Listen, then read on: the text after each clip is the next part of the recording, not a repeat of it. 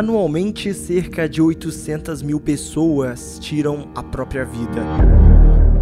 Os dados da Organização Pan-Americana de Saúde revelam que o suicídio é a segunda maior causa de mortes entre jovens de 15 e 29 anos e que 79% dos casos ocorrem em países de baixa renda.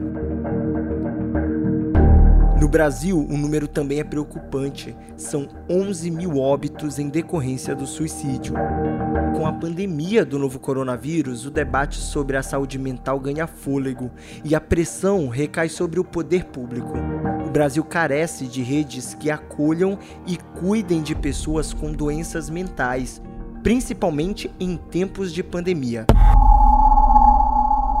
Pesquisas revelam que dos quatro municípios com as piores taxas do Brasil envolvendo suicídio, três delas se localizam na região sul, mais especificamente no Rio Grande do Sul. Apesar da região sudeste concentrar a maior parte da população nacional, é no sul que o índice de suicídio alerta 23% para 14% da população nacional.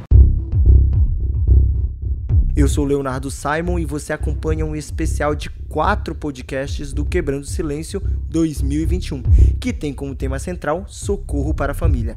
E nesse episódio vamos falar sobre suicídio, o grito dos que não falam. E meus convidados hoje para esse bate-papo são a psicóloga familiar Viviane Viana, que atualmente atende no Spa Médico Educativo Cevisa em São Paulo, mas antes converso com o Ricardo. É importante lembrar que este é um nome fictício que usamos uma vez que o entrevistado preferiu não se identificar. O Ricardo já tentou suicídio e vai compartilhar com a gente um pouco sobre a história dele e o recomeço que ele encontrou em viver.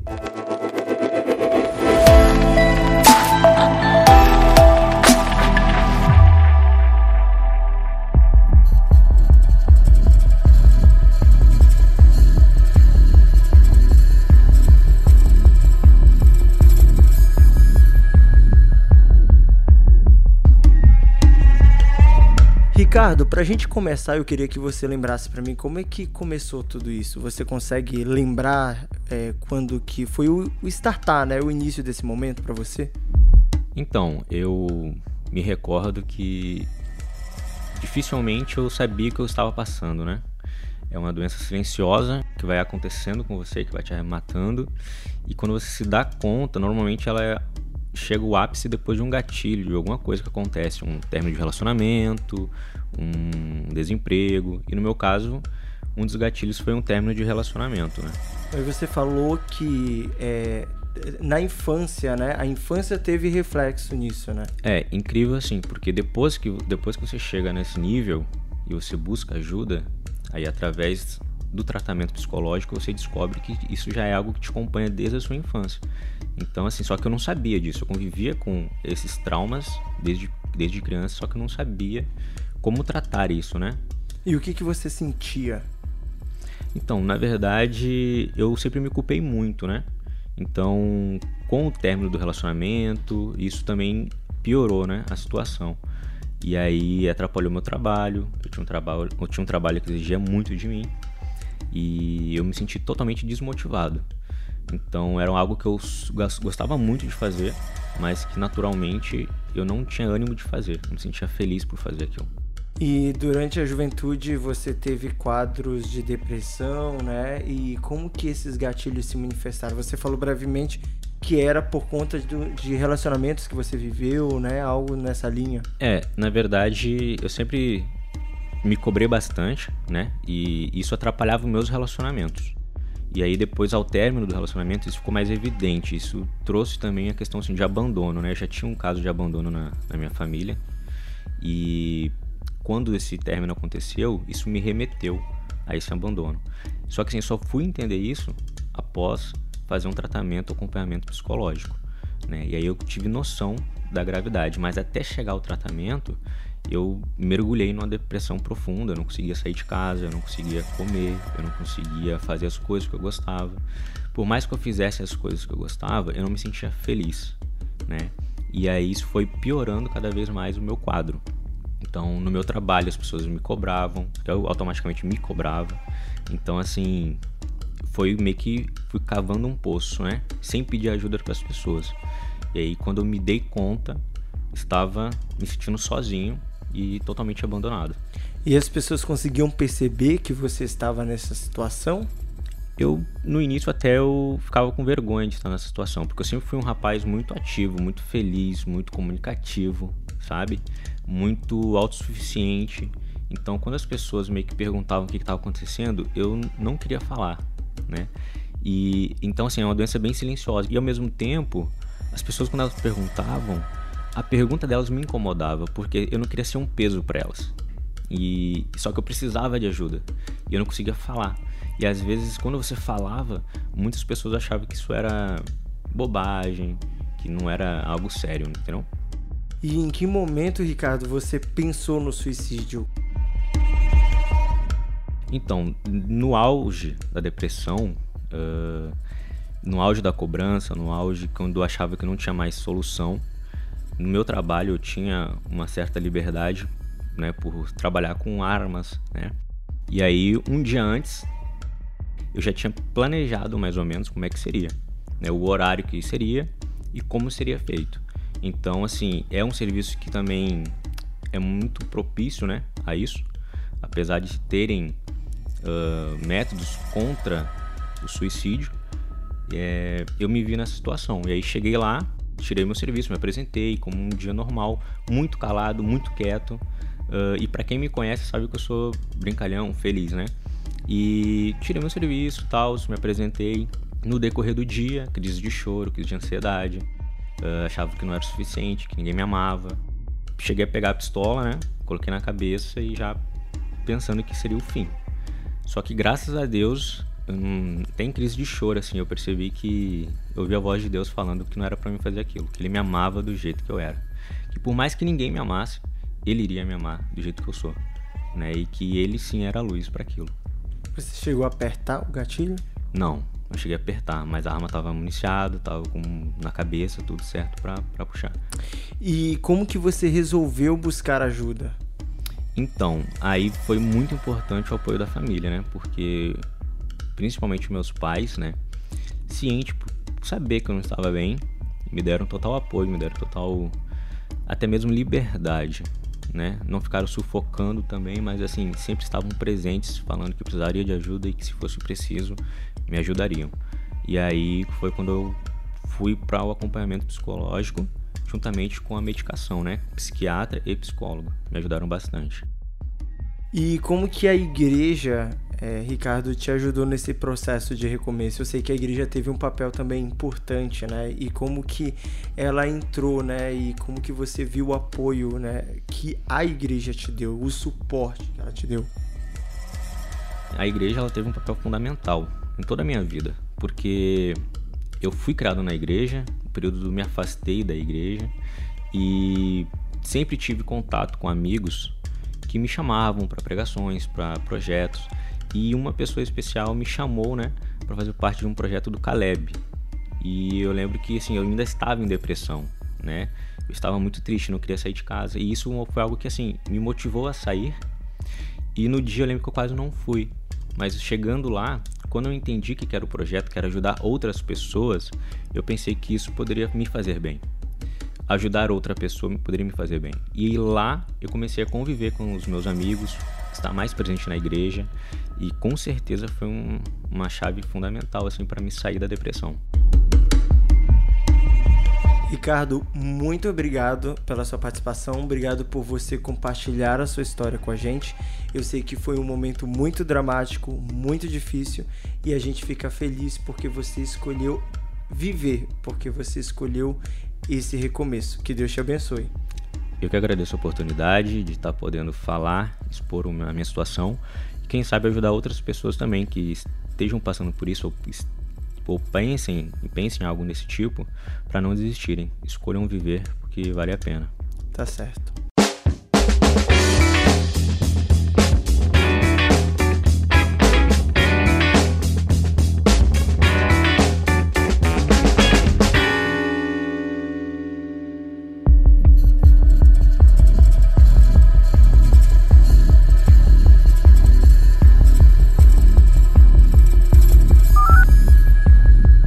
Agora a gente conversa com ela, que é psicoterapeuta Viviane Viana, que vai explicar pra gente um pouco melhor sobre o suicídio, pra gente entender, né, como que essa doença se configura.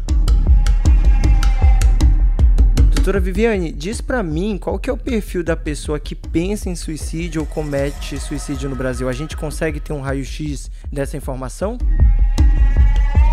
Muito bem, Simon. Vou te dizer algumas coisas e aí acho que baseado nisso a gente pode é, talvez criar um, um, algumas ideias, né? O pensamento é, de morte ou o pensamento suicida, ele faz parte de alguns diagnósticos. É, então, não é só simplesmente a depressão, como a maioria das pessoas estão acostumadas, mas tem alguns é, transtornos emocionais que podem, como sintoma, estar o pensamento de morte. É, quem tem transtorno de personalidade borderline pode ter pensamento de morte. É, quem tem é, a, a, própria é, depressão, mas com os dois polos, a gente chama bipolaridade, também pode ter sintoma é, de pensamento de morte, né? E a gente fala o ameaça suicida, que é o pensamento do suicídio, ou a tentativa de suicídio, que é quando a pessoa comete é, alguma ação contra a sua própria vida.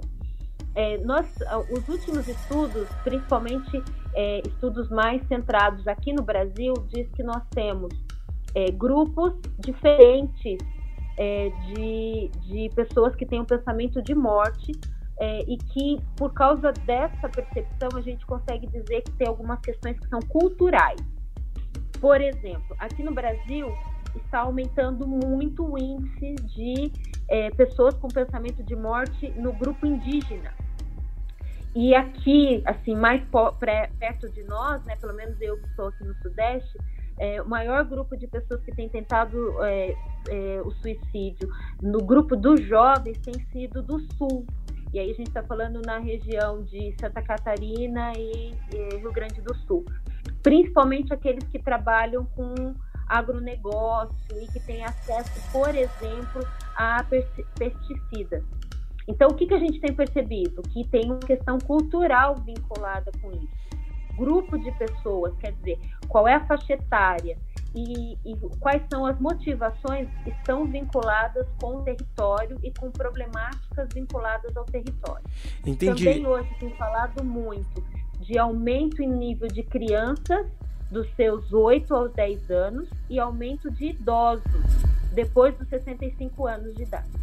Eu, inclusive, ia até te perguntar, né, a que fatores se atribuem o aumento na população mais jovem, né? Porque a gente tem observado, mas pelo visto você pontua um aumento no pensamento de morte em várias, né, em vários, em várias idades, né, e contextos sociais, é isso?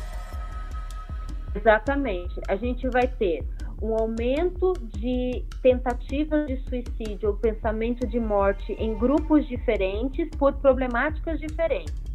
Hoje, é, na verdade, que a gente, o, o estudo que eu estou falando para você foi antes da pandemia.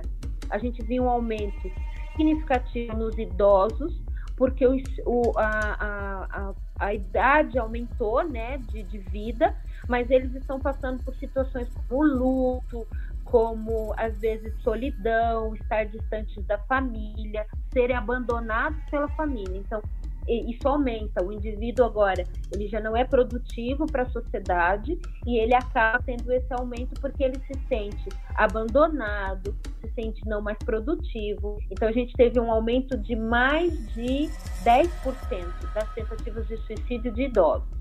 As crianças se atribuem a, a percepção que nós temos de sociedade.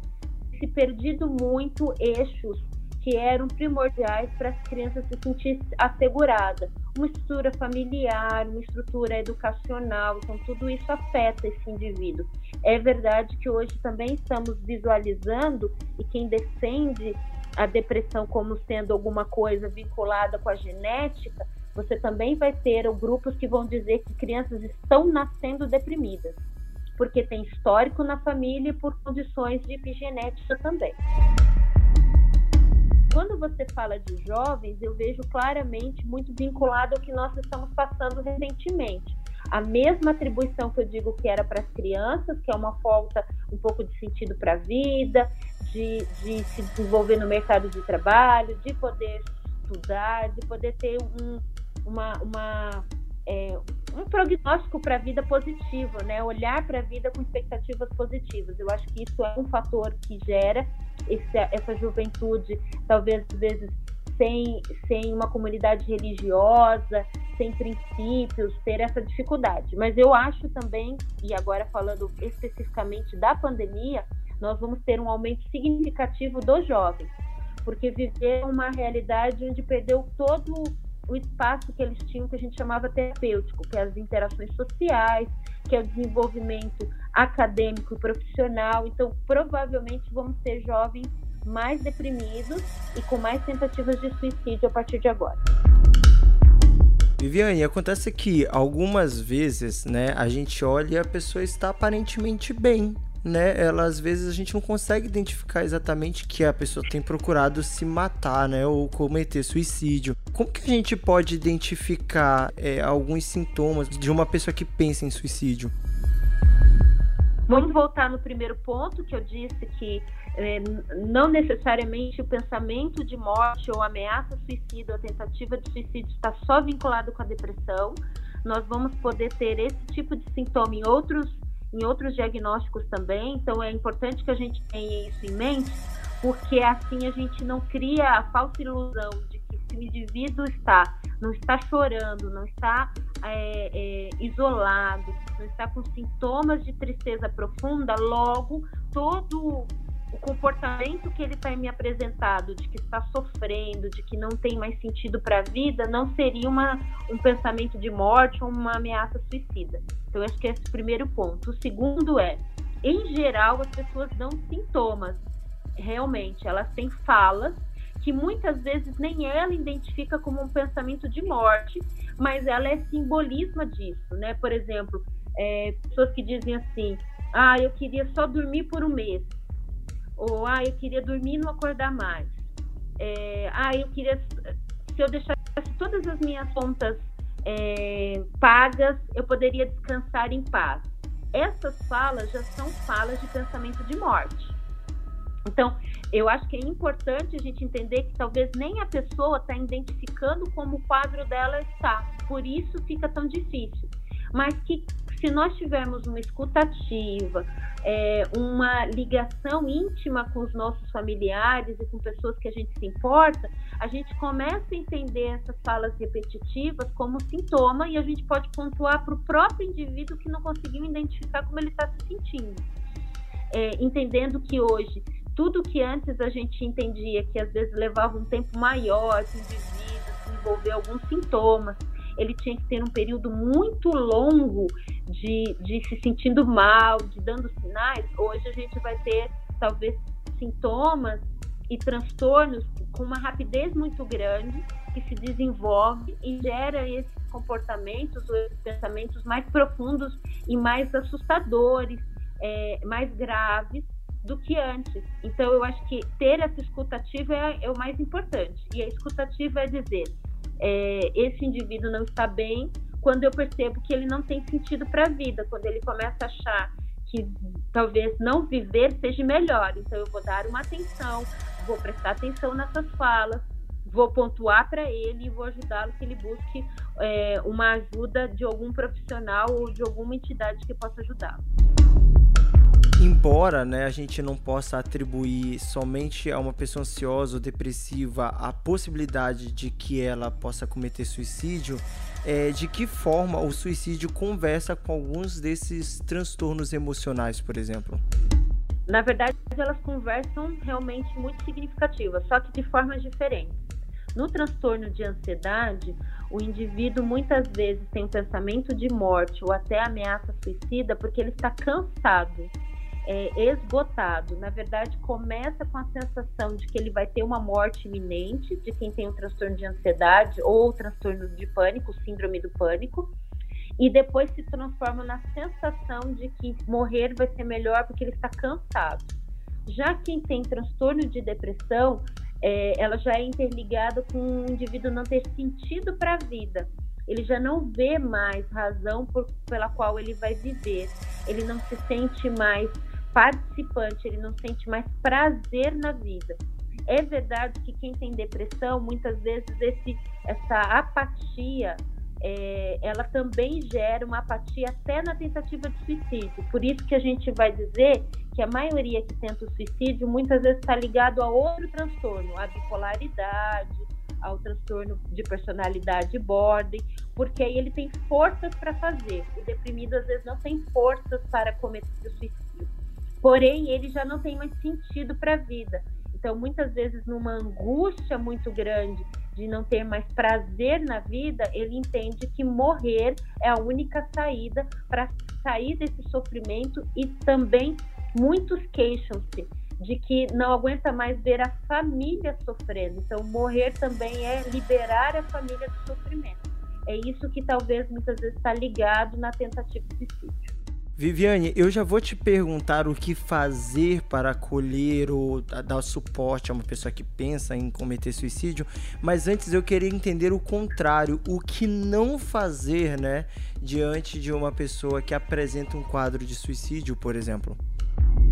Eu acho que hoje o mais importante que a gente pode pontuar, Simon, é a ideia de a gente achar que uma pessoa que está falando do suicídio ou da morte ou do descansar, essa pessoa que muitas vezes talvez nós não, não a classificamos como alguém que cometeria o suicídio, o que a gente não deve fazer é menosprezar o sofrimento da pessoa, é não diminuir.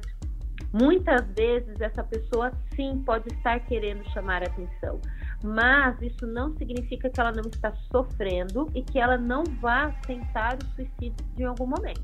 Então, o que a gente não pode fazer? Ignorar o sofrimento do outro, diminuir o sofrimento do outro e ignorar essas falas, ignorar a possibilidade de que essa pessoa esteja sofrendo tanto que em algum momento ela não tenha mais sentido para viver.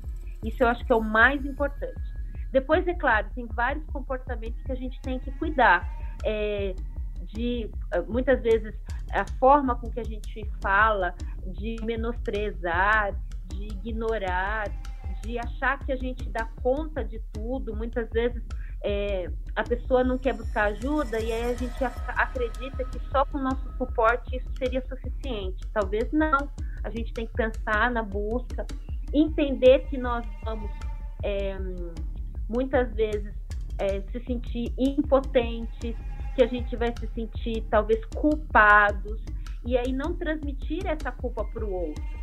Não é porque eu estou me sentindo culpado que é o culpado é o outro, né? E nem eu sou culpado. Talvez todos nós estamos sofrendo. Eu acho que se a gente tomar esses cuidados, a gente vai conseguir ajudar melhor. E aí agora eu acho que é o momento da gente saber como acolher, né, e como trabalhar aí com pessoas que possam, uma vez que a gente identifique pessoas que tenham esse quadro, o que, que a gente pode fazer? Qual que é o caminho que deve ser tomado? Eu sei que é muito é, doloroso, porque quando o indivíduo está gerenciando a ausência de sentido da vida e a única forma dele dele pensar é através da morte, mexe com o nosso conceito de morte. Por isso é tão difícil, às vezes, a gente conseguir ajudar a pessoa. Muitas vezes a gente não consegue ter uma escutativa justamente porque nos assusta pensar em alguém que não quer viver. E às vezes é, esse, esse assustar faz com que a gente não escute, né, ou não consiga perceber a, a, o momento que a pessoa está vivendo e como que ela está se sentindo. A gente pode é, entender que nós temos um papel importante, muitas vezes muito mais de escuta ou de direcionamento para um profissional que possa ajudá-lo.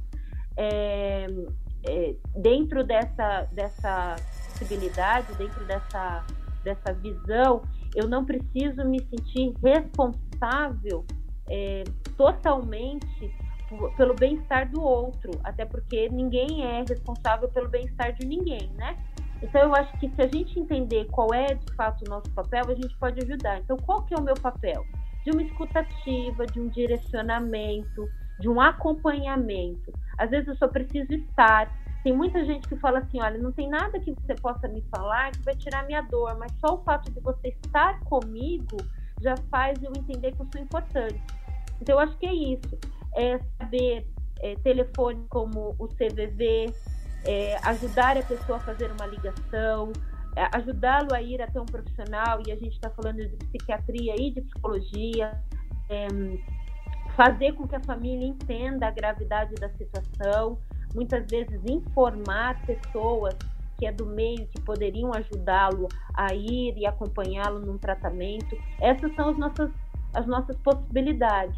É, você, você percebe que muitas pessoas se sentem acolhidas, amadas e acham um sentido da vida simplesmente por uma ligação no CVV. E o que, que o CVV faz? Ele faz você sentir que você é importante, tem alguém naquela linha que está disponível para te escutar.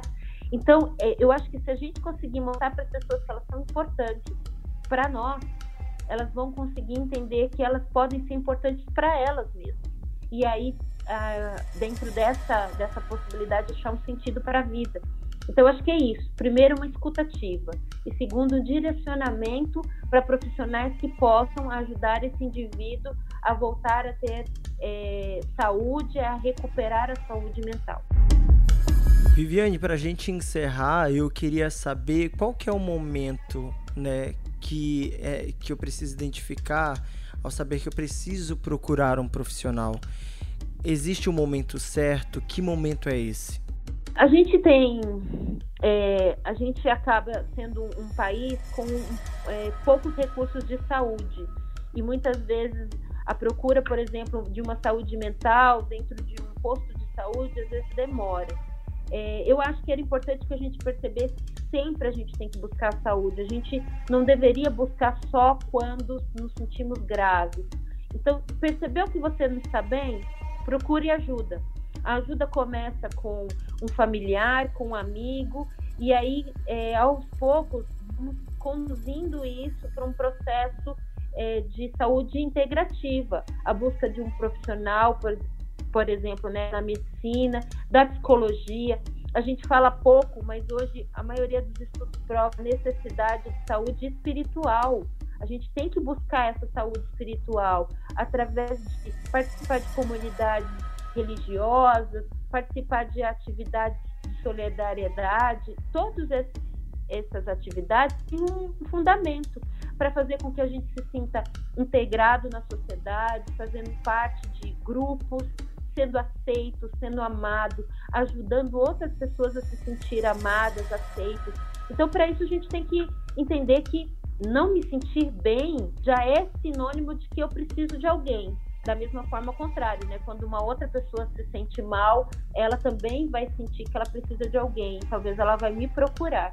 Então é importante que eu entenda qual é o meu papel social, qual é o meu papel dentro da minha comunidade, seja família, seja comunidade da sociedade. Então eu tenho, eu tenho que pensar que eu tenho que buscar saúde sempre. E se eu não estou me sentindo bem, eu tenho que buscar ajuda. Eu não preciso esperar que fique grave. Eu não preciso esperar que eu comece a ter sintomas repetitivos. Eu não preciso esperar que eu comece a me sentir muito mal para buscar ajuda. Eu tenho que buscar ajuda a partir do momento que eu não me sinto bem. Doutora Viviane, muito, muito obrigado pela sua participação. Eu tenho um carinho imenso por você e você sabe disso. E eu fiquei muito feliz em saber que o meu bate-papo seria com você. E claro, não poderíamos ter uma pessoa melhor para falar com tanta maestria sobre esse assunto. Doutora Viviane, mais uma vez, muito obrigado. Espero que tenhamos outras possibilidades para bater outros papos como esse, tá bom? Foi um prazer, saiba que é recíproco. Eu também tenho um carinho enorme para você e te persigo nas redes sociais. Então, é um prazer estar com vocês e quando precisar, estou à disposição. Pode deixar. Este foi o podcast especial Quebrando o Silêncio, promovido pela Igreja Adventista do Sétimo Dia. A produção foi da jornalista Anne Seixas e Gabriela Porto, e a edição do André Azevedo. Até mais.